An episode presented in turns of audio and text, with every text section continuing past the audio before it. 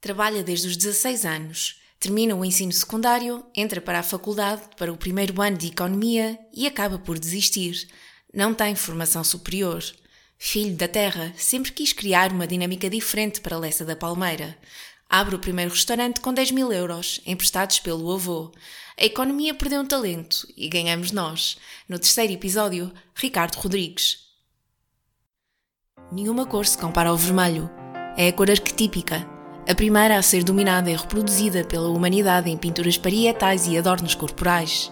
Vinculado ao fogo e ao sangue desde épocas remotas, o vermelho desdobra-se num labirinto cromático particularmente fecundo e ambivalente. Cor do grau e do amor nos romances de cavalaria, cor do capuchinho vermelho, será também a cor dos proscritos, das forças do mal, indiciando perigos e interdições. Marginalizado por Newton e renegado pela reforma protestante, o vermelho perde seu estatuto de primeira cor e torna-se demasiado vistoso e até imoral. Permanecerá, no entanto, como a cor do erotismo, da alegria e da revolução. Michel Pastoureau Consideras-te um empreendedor? Considero-me um empreendedor irrequieto. Sim, uh gosto de novos desafios, uh, gosto da área da restauração, mas o que realmente me, me desperta e que me faz acordar todos os dias de manhã são pá, novos, novos conceitos, uh, decorações, novos espaços, muita pesquisa para tentar enquadrar um registro, um alinhamento de decoração diferente e que potencie uma experiência ao consumidor porque restauração não passa só por, por comida, passa também por, eh, por espaço, por, eh, por Instagram, por, eh, por menores instagramáveis, serviço e, e esses três pontos unidos acabam por normalmente fazer conceitos muito, muito fortes. Portanto, Aquilo que acontece normalmente é eu abrir um espaço, abrir um restaurante, abrir um projeto e uh, andar um ano, um ano e meio a estabilizar o projeto, levar o projeto ao expoente máximo em termos de produto, em termos de serviço e começar logo a pensar no segundo projeto realmente para, para conseguir ter, eh, fazer isso realmente me dá prazer. É decoração, a parte do design, a parte da comunicação, a parte de como é que eu vou entrar na cabeça do, do consumidor com este, com este novo conceito. Ou seja, o marketing, e em particular o marketing de influência, também pode ser um empreendimento? É, e muito desvalorizado em Portugal. Acho que as pessoas, a área do design e da arquitetura, eh, na área da restauração aplicada a este, a este setor, é um pouco desvalorizada pelos, pelos empresários. Eh, a forma como tu comunicas, a forma como tu arrancas com um projeto, por exemplo, o, o Fava Tonka eh, é um conceito direcionado para vegetarianos, eh, mas se tu reparares na comunicação que é feita mesmo antes da abertura, eh, foca-se muito nisso. Não tentou ser abrangente, não tentou ter um prato de peixe, não tentou ter um prato de carne, tentou-se focar num nicho de mercado e nesse nicho de mercado trabalhar o subconsciente do consumidor desse, desse, desse nicho de mercado. E nesse sentido, a comunicação e os pormenores de design são, são, super, são super importantes para tu te afirmares e para para tu. Uh, é muito importante para a forma como o consumidor te vê. Uh, acontece mesmo com o terminal. A forma como nós comunicamos no início, a rudeza das carnes, a rudeza dos ossos, toda a envolvência do design de entrada e chegada, de, de entrada e saída dos, dos, barcos ou dos aviões, como tu quiseres interpretar, os passaportes, o caminho, o trajeto que tu fazes até aqui, pá, tudo isso te conta uma história que associada a um produto forte, uh, acaba por, por funcionar. Portanto, acho que é, é, preponderante na minha, na minha opinião. Agora, não chega. Tu podes ter uma comunicação muito interessante, podes ter um espaço muito bonito com pormenores super instagramáveis e depois o cliente, quando chega uh, até iludido com essa comunicação, pode ser defraudado porque se o produto não corresponder às expectativas, uh, acaba por ser defraudado e essa comunicação toda acaba por deixar de fazer sentido. Portanto, tem que bater tudo a cara com a careta. Ou seja, forma. para além do marketing, em termos de expectativas, de que forma é que vocês equilibram a vossa proposta? É, é, é, é realmente conseguir eh, potenciar ao máximo determinado tipo de pratos em termos de fotografia, em termos de comunicação, mas não correr o risco para quando o cliente entra dentro do espaço, correr o risco do cliente dizer ah, mas eu na foto vi uh, este maracujá aqui ao lado e não no meio. Uh, portanto, tem que haver aqui uma coerência em termos de, de comunicação e não permitir que aconteçam esse tipo de, de situações. Ou seja, os vossos produtos são realmente bons? os nossos produtos são realmente bons e a evolução da empresa uh, nesse sentido tem sido pá, gigantesca. O meu crescimento profissional também, não só nessa área, o, tu não podes estar sempre a abrir projetos e então tens que arranjar, tens de agarrar alguma coisa dentro dos projetos, tens de agarrar alguma coisa uh, que te faça vibrar. E para mim, neste momento, o vibrar dentro dos projetos é conseguir fazer evoluir a carne, evoluir as leguminosas dentro de fava tonca, evoluir os peixes dentro da esquina do avesso. A aproximação para com o produtor para nós neste momento é importante porque sinto que há um pouco. Há muitas dietas, há muitos fundamentalismos à volta das, eh, da alimentação. E como é que tu constróis a tua comunicação à volta disso? Há pouco estava a pensar nisso. Por exemplo, tens o terminal que é muito forte em carne. E hoje em dia há todo um movimento que se opõe ao consumo de animais. Em contrapartida, tu acabaste por criar a fábrica um, Sim, pronto. É, repara, há três conceitos que eu tenho no esquina do avesso, o Fava e a Suxeria, que são uh, conceitos que trabalham nichos de mercado. O esquina e o Fava um, para um núcleo de pessoas que viaja muito, que, que, que que gosta de gastronomia, que gosta de uma experiência diferente a um preço competitivo. O sushi foi uma coisa que apareceu há 5 anos, mas acaba por também ser um nicho do mercado. O terminal acaba por ser um conceito mais generalista. O terminal eu costumo dizer que tanto trago aqui o meu filho a jantar ou a almoçar, como trago o meu pai, como trago o meu avô, porque tanto tenho um hambúrguer como tenho as costelinhas, como tenho a carne maturada, tenho um vinho de 15 euros, como tenho um vinho de 250 euros ou champanhes de 500 euros. Portanto, é é um conceito super generalista. Apesar de o nosso alinhamento e o nosso, nosso crescimento uh, tem sido na procura de um produto melhor e no consumo de carne. E eu acredito que o consumo de carne, uh, não de forma exagerada, uh, não faz mal. Eu acho que se a carne for bem alimentada, for bem tratada, não tiver inseminações de, de, de crescimento, se tu procuras produtores que tenham esse respeito para com a carne, eh, tu percebes logo à partida perceber o sabor entre uma carne com muita inseminação e uma carne que teve um crescimento normal e com uma alimentação equilibrada.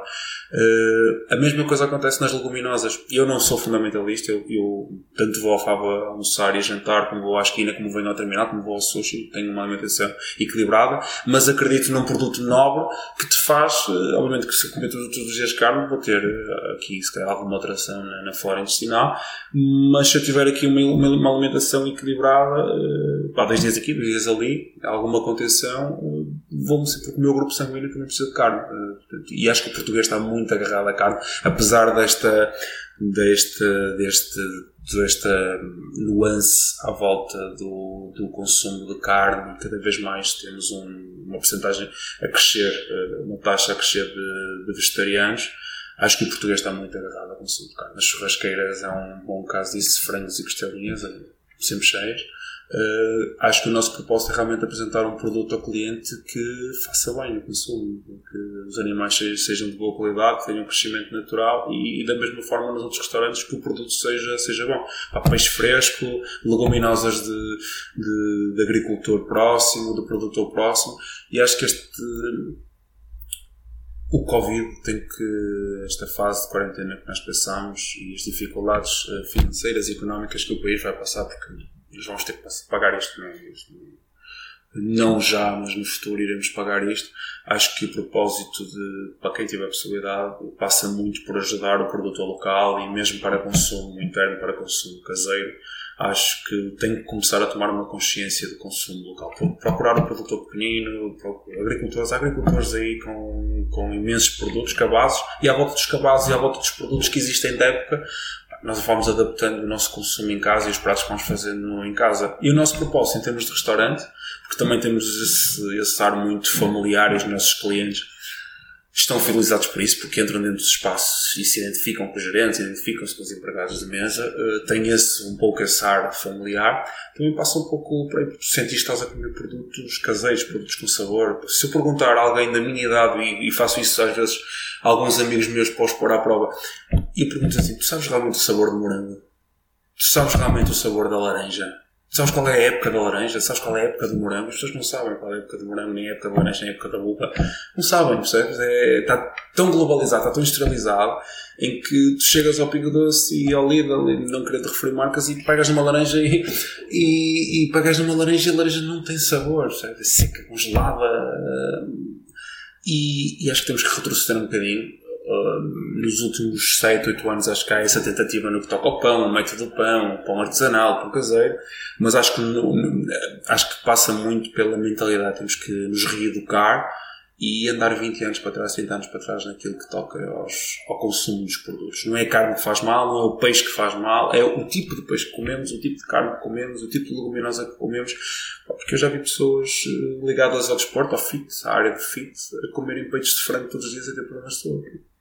Claro que se o tiver infiltrações de crescimento, uh, balelas. Eh, portanto, agora se comes calhar um franguinho casa. que fazem seus bolinhos fit no micro-ondas. Exatamente. Ou então vais uma. Agora, estas casas de brancho muito na moda, comer uma tostinha de ovos e aquilo de repente, uma tostinha com ovos e com guacamole e com uns molhos por cima, de repente aquilo tem 700 calorias, as pessoas estão a comer fit. Não estão a comer fit. As pessoas não estão a comer fit, aquilo está carregado de calorias. É um pouco ilusão. É um pouco ilusão. Portanto, o equilíbrio, para mim é muito importante esse equilíbrio. E acho que é um, é um propósito que nós tivemos sempre desde o início, que é uh, a parte da comunicação corresponder com a parte da oferta que nós damos ao consumidor. E acho que nisso, até à data de hoje, temos, uh, temos conseguido, mas também uma perspectiva de evolução constante dentro da, dentro da empresa, porque esta procura constante de produto nobre, de, e até reeducar o, o, produtor no sentido de nos dar os melhores, os melhores produtos e tentar criar ligações com os produtores que nos permitam ter os melhores produtos de mercado. Isso também é um trabalho que se constrói, é um trabalho de credibilidade, é um trabalho de posicionamento de mercado na nossa parte que abre-nos portas para termos acesso a esse tipo de, de produto. Falavas há pouco da preocupação com a produção local dos teus produtos. Uh, deixamos agora de falar tanto de um turismo gastronómico por causa desta situação da pandemia? Ou o, os teus restaurantes nunca foram particularmente orientados para os turistas? E vou-te vou -te dar a resposta de uma forma abrangente, não me vou alocar aos meus restaurantes. Vou-te vou, vou iniciar pelos os meus restaurantes. Uh, 97%, 97 do nosso cliente é português. Uh, temos aqui 3% de, de turista. Aquilo que eu senti no mercado nestes últimos 3 anos é que houve um boom muito grande de, de turismo. Uh, no Porto, Lisboa já havia, e no Algarve. E começaram a aparecer empresários que se começaram, começou a tornar-se possível investir na área da restauração, só que criavam espaços bonitos, mas com preços descabidos para o português, com um serviço se calhar um pouco frio demais para aquilo que o português, e principalmente as pessoas do Porto que estão habituadas a este calor humano, eh, pretendiam e o que acontece agora numa altura destas, em que uh, não há turismo e, uh, e não vai haver, uh, pelo menos no próximo, próximo ano não, não haverá, acho que vamos dar a volta à situação porque o país, o Sistema Nacional de Saúde passou uma imagem positiva e acho que quem vê de fora continua a ser um país apetecível para investir e para vir passar uma temporada. Agora, o problema é que acho que os empresários se moldaram muito a este registro de uh, prestar serviço a turista e não a português. E noto isso agora no arranque, que eu noto no arranque, noto que nós estamos aqui numa percentagem de 70, 80% agora neste, neste, neste arranque e, e eu não te posso negar que estava com bastante medo, achava que íamos andar aqui na casa dos 30, 40%. Não estamos na casa dos 70, 80% e sinto que o público está era um público fidelizado, é um público que gostava de nós, é um público português, é um público local. O que tu vês na, no Porto e Lisboa e no Algarve, e estive agora no Algarve três dias, é que não há português fidelizado. E português é exigente. O português é muito mais exigente que o turista. Então, para, para isso acontecer, para tu conseguires fidelizar o português, tens de ter um preço equilibrado, um produto bom e com um serviço muito, muito, muito caloroso, muito, muito próximo. O cliente tem que sentir que tu estás a sugerir como se fosse para ele. E acho que se perdeu um bocadinho isto nos últimos 5 anos E até aí nós temos que regredir novamente 20 anos e, e, pensar um pouco nos, nos, restaurantes tradicionais em que nós entrávamos e éramos tratados pelo nome. Uh, esse pormenor faz toda a diferença. São 5, 10% do serviço que depois no futuro eu, eu chego naquele restaurante e fui tratado pelo nome. Pegaram na chave do meu carro e levaram o meu carro estacionado no meu carro direito são pequenos pormenores que fazem toda a diferença. E perdeu-se isso nos últimos. Os, as grandes empresas, os grandes grupos, os grandes investidores perderam um pouco esse. Até eu próprio no último ano já estava um pouco embebido. A minha, a, a, minha área de investimento sempre foi aqui Lessa. E no último ano já começava a pensar um pouco em investir na Baixa do Porto, até em Lisboa, uh, embebido nesta onda de otimismo, já estava a pensar um pouco nisto e aconteceu isto e obrigou-me também a pôr um pouco os pés na terra e perceber que o caminho que tínhamos traçado até à data tem sido um caminho assertivo. assertivo. Ou a perspectiva nunca foi ser o empresário mais rico do mundo, eh, mas senti que entre dentro dos meus restaurantes há aqui um processo de fidelização do consumidor e que o cliente se continua a ser eh, e, e, e fica satisfeito com a prestação de serviço que nós damos. E uma constante investimento também dentro dos espaços. Fizemos obras na esquina há cerca de meio ano, oito meses, a esquina ficou lindíssima. Uh, um bocadinho influenciado por aquilo que aconteceu no Fab, a luz natural mas entrava a esquina já era lindíssima. Era, mas uh, entrava lá dentro. Eu, eu, gosto de mudar, eu gosto da mudança, eu gosto de me adaptar, eu gosto, absorvo muito aquilo que as redes sociais me dão, aquilo que as viagens me dão, absorvo muito. E quando investi no Fava, e criei aquele projeto do Fava e entrada de luz natural, todas aquelas madeiras, e eu senti necessidade de fazer com que a esquina também acompanhasse em termos de luz natural. Uh, o Faba, estão ali coladas uma à outra e a comparação era inevitável. Uh, então arranquei para, para isso, tínhamos feito, fizemos uma obra na Seixaria também três meses antes de remodelarmos toda a Seixaria, portanto o, o, dinheiro que nós temos gasto como empresa, que ganho como empresa, tem sido reinvestido em projetos novos ou então nos, nos espaços já, já existentes também, também na perspectiva de mostrar ao nosso consumidor, porque um turista chega, pica e foge, vai embora. O nosso cliente tem que sentir que nós estamos preocupados com o conforto.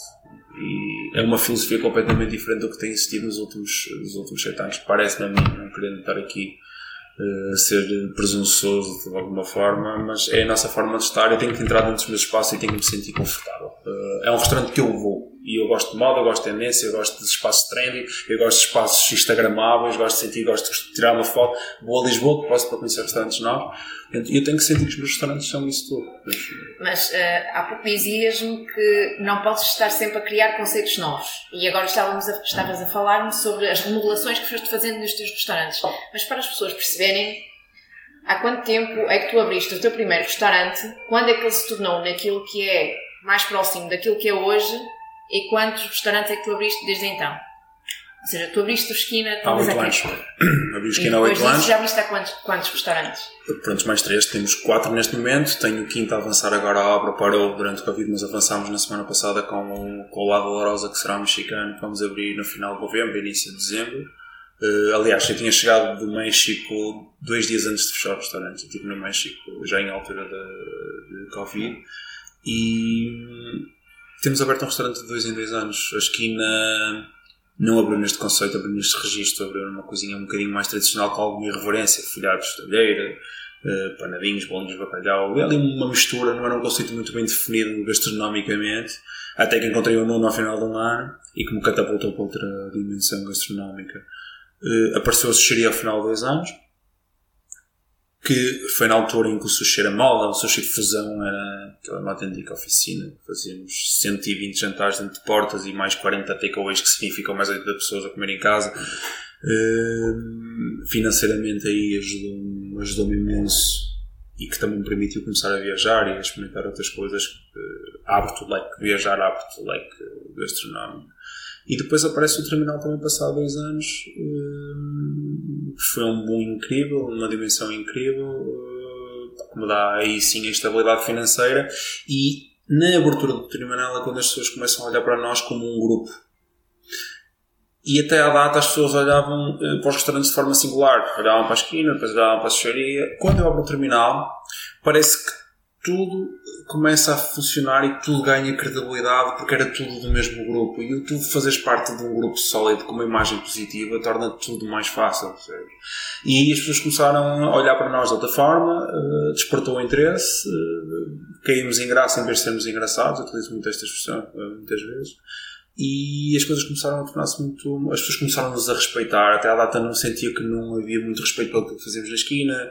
O próprio sushi era um sushi fusão igual a tantos outros que existiam na cidade do Porto. Quando eu abro o terminal, eu vinco aqui uma, a um ponto de viragem, porque em terra de peixe há um conceito de carne com uma imagem muito forte, com um design muito forte, com uma comunicação muito forte.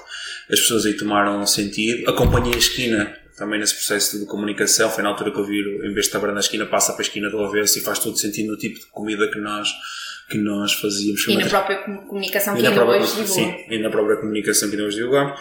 E acho que fez todo o sentido. E aí, quando as pessoas começam a olhar para nós como grupo, eh, foi tudo muito mais fácil. Depois é pegar nisto e conseguires eh, ir na direção correta, no alinhamento correto, até que chegámos depois, passado dois anos, ao, ao Fábio novamente e também apostar num tipo de produto que não existia, que é pegar num restaurante, num restaurante vegetariano uh, e transformá-lo num conceito criativo, não aquele registro de rechô, uh, mas tens uma experiência gastronómica. E, e para ser muito sincero, neste momento temos, temos 50% do nosso consumidor é omnívoro, nem sequer é vegetariano. o que é surpreendente. E eu próprio vou lá no início Uh, tinha algum receio que o omnívoro ficasse com fome, ainda tens aquele pessoal e notas isso, notas a diferença entre restaurante para restaurante. O, o cliente que vinha aqui regularmente é um cliente que é capaz de ir à esquina e ao fava, gosta de prato cheio, essas coisas mais compostas, exatamente como o cliente da esquina de fava, se calhar. Ao contrário, o cliente da esquina de fava tem mais facilidade de vir aqui do que o cliente do terminal tem mais facilidade de ir à esquina e ao fava. Isto é um conceito mais, mais generalista, como eu te disse no, no início a realidade é que estão, estão todos com uma identidade muito própria. Uh, as pessoas sabem o que é que vão lá comer. Uh, acho que se passa uma imagem de credibilidade de produto, de produto nobre, de experiência gastronómica. Uh, e eu sempre gostei muito de apostar em nichos de mercado. A quarentena fez-me pensar e refletir sobre se realmente justifica, como empreendedor, como empresário, eh, continuar sempre a investir em nichos de mercado, tentar ser sempre diferente no mercado. Porque tentar ser sempre diferente no mercado, acontecendo uma coisa dessas como aconteceu agora, e não vai ficar por aqui, aquilo que eu acredito é que vamos ter mais situações dessas. A globalização traz, traz isso e, e há determinado tipo de culturas uh, que tu não consegues, que, que, a Organização Mundial de Saúde não consegue interferir, não consegue meter a mão. Estas bancas, isto, as feiras vivas, os mercados vivos, isto vai continuar a existir porque tu não consegues uh, interferir na cultura dos países. Portanto, eu acredito-me que isto vai acontecer mais vezes. E se calhar no futuro, em vez de, de me veres a ter conceitos como a fábrica, como a esquina, se calhar já, já eventualmente, que era uma coisa que eu dizia que nunca, se calhar já me passa para a cabeça ter uma casa de costelinhas com derivação de terminal, em que eu meto um delivery diferente, em que, em que tu paras o carro e vem alguém cá fora trazendo uma caixinha, uma, uma caixinha de costelinhas com molhos diferentes e com acompanhamentos, coisas mais diretas, se calhar coisas mais fáceis de transportar para casa, já a pensar numa vertente takeaway, o próprio lado Dolorosa já tem aqui uma componente pensada de takeaway. Quando é que vai abrir o lado Dolorosa? No final de novembro, início de dezembro, não te consigo precisar a data, mas isto era um projeto que já devia estar aberto. Eh, já tínhamos firmado, tínhamos três cozinheiros mexicanos firmados, tivemos que abrandar um pouco isso e, não, e eles entretanto ainda não vieram, mas final de novembro, início de dezembro estará cá fora. Mas já tem essa componente um pouco de takeaway, de delivery, caixinhas para delivery e as pessoas recebem. Pensaste sobre isso durante a pandemia não, já, já não, já tinha, já tinha, já tinha, porque ao contrário dos outros projetos, o Lavorosa é um projeto que eu acho que pode uh, ser um projeto que vai começar de forma pequena, mas pode ir crescendo eventualmente até para shoppings uh, com qualidade. Uh, desmistificar um pouco esse registro de shoppings, mas para shoppings, coisas maiores, trabalhar muito bem o takeaway, muito bem o delivery. No sentido em que mais, é mais um conceito aproximado do street food? Sim, muita comida de mão. Comida de mão. Acho que o espaço original do Alvarosa é um espaço que te permite chegar e teres aquele ambiente, aquela alma mexicana com coquetelaria e com, e com os tacos e com algum outro prato típico mexicano, não sei se é só tacos e fajitas. mas depois é uma coisa que te permite derivar de uma coisa mais direta, mais prática, mais fácil de meter em casa do consumidor. Uh, e eu, nesta fase, pensei muito nisso. Pensei que os meus restaurantes, apesar de, de, de que o takeaway funciona muito bem durante a quarentena, foi uma coisa que eu nunca tinha entrado, nunca tinha feito. Uh, porque achava que desposicionava o terminal, desposicionava a esquina, desposicionava a fava. Acho que, apesar de ser necessidade, obviamente que era necessidade de ter que faturar para conseguir dar cobra na beta funcionários, é preciso a entrada de algum, de algum capital, uh, acaba por funcionar muito bem, não por aquilo que faturávamos, mas também pela forma como nós estávamos no mercado e a aproximação que nós tivemos perante o nosso consumidor fidelizado através do, do takeaway. Portanto, o takeaway e o delivery acaba por te aproximar do consumidor, porque tens muito consumidor que vem aqui, mas que eventualmente tem um dia os amigos em casa a ver o futebol e que querem um costume maturado. Tu tens aqui garantir que o costume maturado chega lá nas mesmas condições que se fosse consumido dentro de, de portas. E perdi um pouco o fundamentalismo, o fundamentalismo em relação a isso, porque achava que tirava posicionamento. Agora já olho para o takeaway delivery de forma, de forma. e continuo a fazer parte neste momento dos restaurantes. Os próximos projetos, pá, gostava muito de ter o italiano. Uh, mexicano vem agora, o italiano muito alocado às pizzas uh, virá depois, certamente. Daqui a dois anos? Se calhar menos um bocadinho, um ano e meio, se calhar menos um bocadinho. Uh, mas. Também é Leça. Também é Leça. Também é Leça. O, o, só no último ano é que me passou pela cabeça sair de. É embebido neste otimismo, por isso que eu não consigo condenar. Eu tenho imensos amigos. E agora já arrumaste essa ideia? Já, já. Mete-me medo, agora, agora mete pavor. Antigamente tinha medo, agora tenho pavor. Mas tu uh, não tiveste medo de abrir o primeiro restaurante em Leça? Numa altura em que as pessoas iam todas era para a baixa. E tu conseguiste pois, deslocar há... as pessoas da Sim, mas às vezes quando tu arrancas, ou, às vezes as coisas não estão no ganho.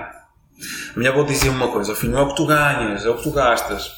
E eu indo para a Baixa do Porto, eu pagava uma renda de 3 mil a 4 mil euros. Eh, eu, quando abri a esquina, eu pagava uma renda de 300 euros. Eh, e está no controle de custos. Se tu arrancas com os custos controlados, mal ou bem, tu vais-te aguentando. Vais às cordas, levantas-te, vais à corda, levantas. E eu penso muito assim, quando arranco um projeto, arranco sempre numa perspectiva de controle de custos. Não te posso negar que neste último ano bebido neste otimismo, porque estás tanto turismo, tanto turismo, assim, tanta gente a ganhar dinheiro, porque que eu também não hei de ganhar dinheiro com um conceito novo, na Baixa no Porto, em Lisboa? Porquê? Porquê não transitar o terminal para Lisboa também? Pensei isso várias vezes, andava em reuniões, uh, uh, ficou muito próximo. Até que aconteceu isto e volto outra vez um bocadinho a esta caseira na forma, na forma de pensar e, como, e como comecei, porque este é o meu espaço. Obviamente que chegámos aqui a um ponto em que há restaurantes a fazer concorrência uns aos outros. Uh, tenho esquina a fazer concorrência ao Fava, tenho esquina de repente a fazer concorrência ao Tibel, principalmente à hora do almoço. Uh, e já começámos a monopolizar um pouco aqui Lessa da Palmeira. Uh, abrir mais dois conceitos em Lessa é um bocadinho contra a natura mas a questão está em ir buscar pessoas à periferia, pessoas à Baixa do Porto, e já estávamos aqui, e está, nos últimos dois anos senti muito isso, senti que nós estávamos a conseguir conquistar mercado em termos de consumidor à Baixa do Porto. Eh, para o consumidor português, já começava a ficar inconcebível os preços praticados na Baixa do Porto e o serviço que era praticado na Baixa do Porto. E então eh, sentíamos que começávamos a ser preferência, mesmo ao fim de semana em que as pessoas têm necessidade de beber mais um copo, as pessoas não se importavam de vir aqui eh, comer e depois ir à Baixa do Porto beber um, beber um copo. vai continuar a ser aqui. também não quero, não quero alargar muito mais que seis restaurantes. tem passado pela cabeça também um tradicional português. Uns cholados presuntos aqui, aqui nessa. Uh, se calhar até um pouco mais, mais pequeno, mas, mas com algo. refinar um pouco mais o conceito dos cholados, porque eu gosto muito, é um restaurante que eu vou a Lisboa e gosto muito. Uh, Porquê nunca pensaste, nunca pensaste em abrir um conceito de brunch? Porque restaurantes e não brunch, pequenos almoços, olha, por, o dia todo? Porque, olha, porque há 10 anos atrás ou há oito, vai fazer nove, há nove anos atrás, quando eu abri a esquina, e podia ter aberto uma hamburgueria. Só que haviam 10 hamburguerias. E o conceito de branche, de repente, vai ser a hamburgueria 2.0. Percebes o que eu dizer? E eu gosto de coisas diferentes. Eu gosto de estar no mercado com projetos com um toque pessoal, com, com diferenciação. E acho que ter uma coisa de branche, por mais divertido que fosse, por mais original que fosse em termos de decoração, não ia conseguir fazer face a zenites, camélias, e o produto sim, uh, produto sim, agora em termos de, de decoração era, era, mais um, era mais um, era mais um, uh, é isso que eu, é isso que eu sinto. Uh, não é, é isto, é quando começam a haver muitos que perdem interesse para mim quando começa a haver muita referência à volta de um determinado produto, para mim perde interesse. Tem que ter uma identidade muito própria que seja logo à partida diferenciadora eh, dos demais. Há pouco dizias-me que achavas que ias reabrir com cerca de 30%. Reabriste com cerca de 70% a 80%. A comunicação e o teu posicionamento também podem ter contribuído para isso? Há bocado receito o assunto, contribuiu muito acho que o que contribuiu ainda mais foi a forma ativa e presente como nós tivemos durante a quarentena no takeaway. Acho que a forma como nós comunicamos e pusemos o nosso consumidor a comunicar connosco, por nós, os saquinhos, os postais, os textos eh, direcionados para cada cliente, eh, cada cliente tinha um texto diferente, acho que isso obrigava o consumidor a partilhar para nós no Instagram e manter sempre as marcas ativas. E isso na hora do arranque foi, foi super importante. Acho que foi o ponto mais forte que nós tivemos foi durante a quarentena. Criámos ligações muito fortes, as pessoas estavam estavam mais sensíveis, eh, era uma fase difícil e todos os pormenores contavam e acho que foi uma fase muito importante para nós. Acho que saímos muito, muito, muito reforçados pela nossa forma de estar durante a quarentena. Ou seja, o que é que se trabalha durante uma crise em termos de comunicação? Posicionamento Afeito. ou produto? Afeito. Trabalha-se afeito. Quando tu trabalhas para, para o consumidor português que está afilizado, uh, o cliente quer sentir produto sim. Posso ser muito teu amigo, mas se se te puser comida estragada ou comida pouco criativa, tu vais dizer isto, não é, isto não é do grupo do avesso. Uh, a comida estava lá, mas mais do que isso, o cliente queria sentir que havia afeto, havia ligação emocional, havia parte humana e foi isso que nos catapultou para abrir uh, a, este, a este nível. Espremido, agora pensando a frio, foi isso. Porque nós nem temos feito muita comunicação nesta fase. Uh, e eu acho que o consumidor também não está à espera de uma grande comunicação nesta fase. Fizeram uns vídeos a sinalizar a reabertura. Sim, os vídeos bem feitos, acho eu, na minha opinião, acho que estavam muito bem feitos. Mas não abriram logo na primeira semana? Não, porque eu precisava de ver o que é que, o que, é que ia acontecer nessa primeira semana. Precisava de experimentar todos os dias, fui jantar fora nessa primeira semana, fui avaliar outros restaurantes próximos e permitiu-me perceber uh, se eu me ia sentir a jantar em Chernobyl ou se iam ter uma cena mais descontraída? Não, não me sentia a jantar em Chernobyl. Em alguns dias consegui relaxar e descontrair e ter jantares e almoços bastante prazerosos e percebi que bem, isto dá para, dá para ter aqui jogo de cintura dentro daquilo que são as regras da DGS e, e dá, para, dá, para, dá para trabalhar. Mas nunca na vida pensei que íamos arrancar da forma tão forte. Acho que os vídeos promocionais foram, foram importantes porque nós tínhamos que marcar a abertura, mas continuo a dizer que o grande, o grande marketing foi realmente os dois meses que nós tivemos a batalhar em termos de, de takeaway e a proximidade que criamos perante o consumidor. Então, e agora? A restauração continua a ser um palco, ou seja, as pessoas vão continuar a vir aos restaurantes como se tratasse de uma experiência, experiência gastronómica, que eles podem utilizar para promover o seu estatuto social ou as pessoas vão deixar de utilizar a gastronomia e a restauração como um palco? Acho que hum, a, nossa, a nossa geração, a minha, a tua, um bocadinho mais nova que eu, estou-me aqui a armar em novo, mas já não sou. Mas parece da vida. Acho que olha muito para, para os restaurantes como um momento social. Uh, sempre que há um momento social, um jantar de amigos, um convívio, um, quer estar com esta amiga, quer estar com esta, pá, um namoradinho novo, um, um flirt até, é um restaurante que utiliza. Uh, e quanto mais badalado o restaurante, quanto mais badalado o restaurante, mais apetecível fica. Obviamente que eu gosto, ainda continuo, agora ainda tenho esse tique, eu continuo a restaurantes em que quanto melhor é o posicionamento do restaurante em termos de marketing, em termos de comunicação, em termos de produto, uh, mais vontade me dá para publicar ou para mostrar que estou nesse sítio. Portanto, eu acho que esse ponto vai continuar a, a existir. Onde eu acho que as coisas vão mudar um pouco é realmente no fine dining com pretensões a estrela Michelin. Uh, aí eu acho que a coisa vai mudar muito. Acho que os estrelas Michelin em Portugal direcionaram-se extremamente para turistas, os meios são super. Uh, português tem alguma. Há português a ir, obviamente que há português a ir, mas tens restaurantes a trabalhar na casa dos 80% com turista e eu acho que vão ter que se remodelar, vão ter que refazer, vão ter que se reestruturar no sentido de ter menus um pouco mais competitivos que uh, se transformem em restaurantes apetecíveis para, para o português. Aquilo que eu acho é que esse, esse português um pouco com medo do que é que vai ditar o futuro em termos económicos, pode eventualmente deixar de ir ao fine dining uh, dos 150 euros, 200 euros, 250 euros por pessoa e se calhar procurar restaurantes como os, como os meus em que lhe permite ter uma refeição diferenciadora, descomprometida, mas criativa, com algumas técnicas fine dining, mas a um preço muito mais competitivo.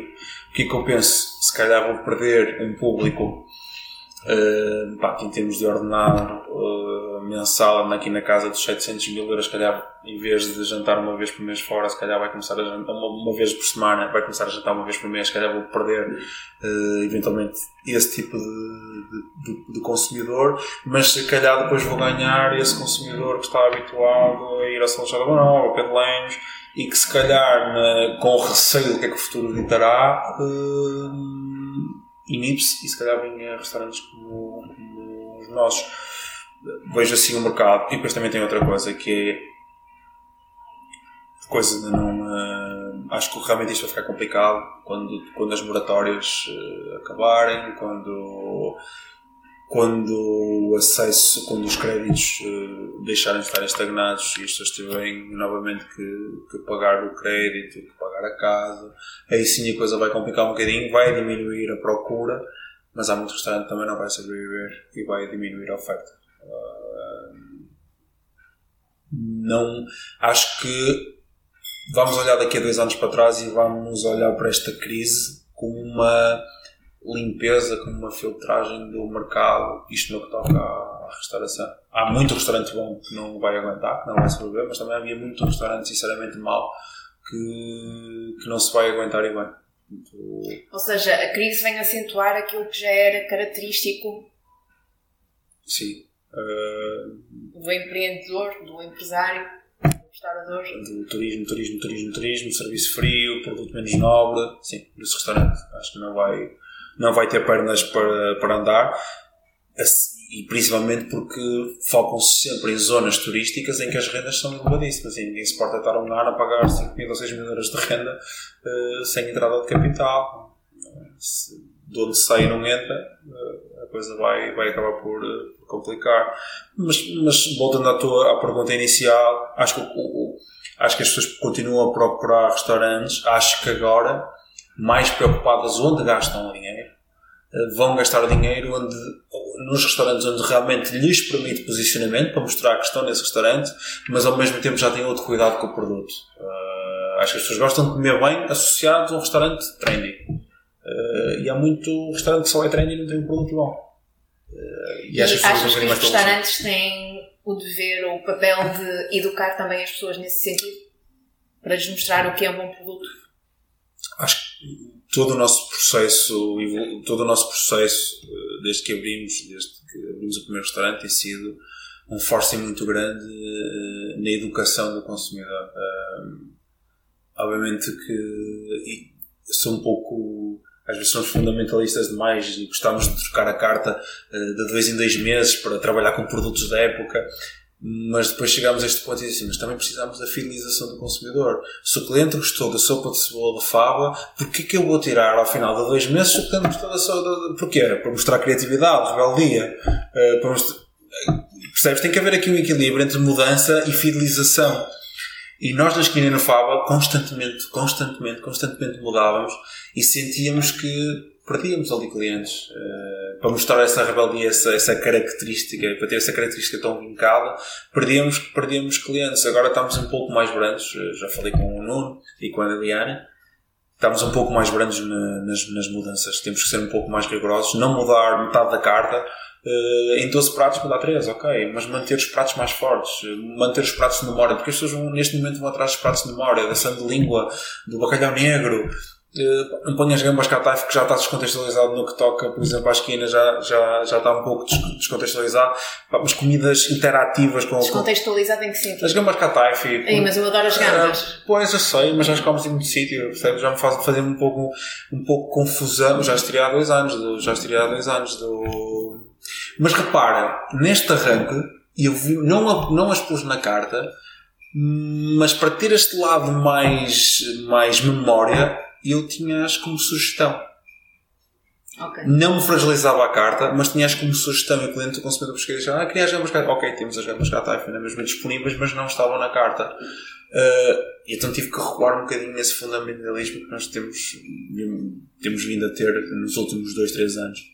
Ou seja, num balanço geral, o que é que foi positivo com a crise com a crise, a crise ainda vai vir, não é? Mas temos a, a, a pandemia assim. Acho que positivo, assim, em, em, termos de reflexão, há muitas coisas que tu podes tirar.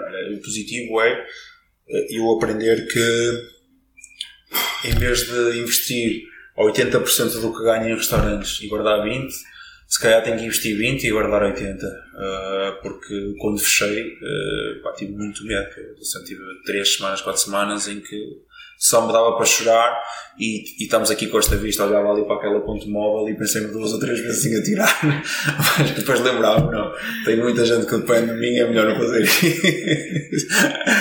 é melhor não fazer isso, mas pá, eh, não é positivo de todo, não é positivo, o país estava em franco crescimento, havia investidores na área da restauração e da hotelaria por todo lado, o país estava a crescer, o Algarve estava a crescer, havia um otimismo no consumo e isso por si só é, é positivo. A única coisa que eu tiro de forma, em termos de reflexão, acho que realmente eh, isto vai fazer uma filtragem no mercado e vai eliminar o que era fraco e vai só, só vai sobreviver quem é realmente forte forte no, na resiliência, forte no produto, forte na forma como se põe no lugar do consumidor, acho que são esses que vão, que vão sobreviver. Quem está realmente preocupado com o consumidor final.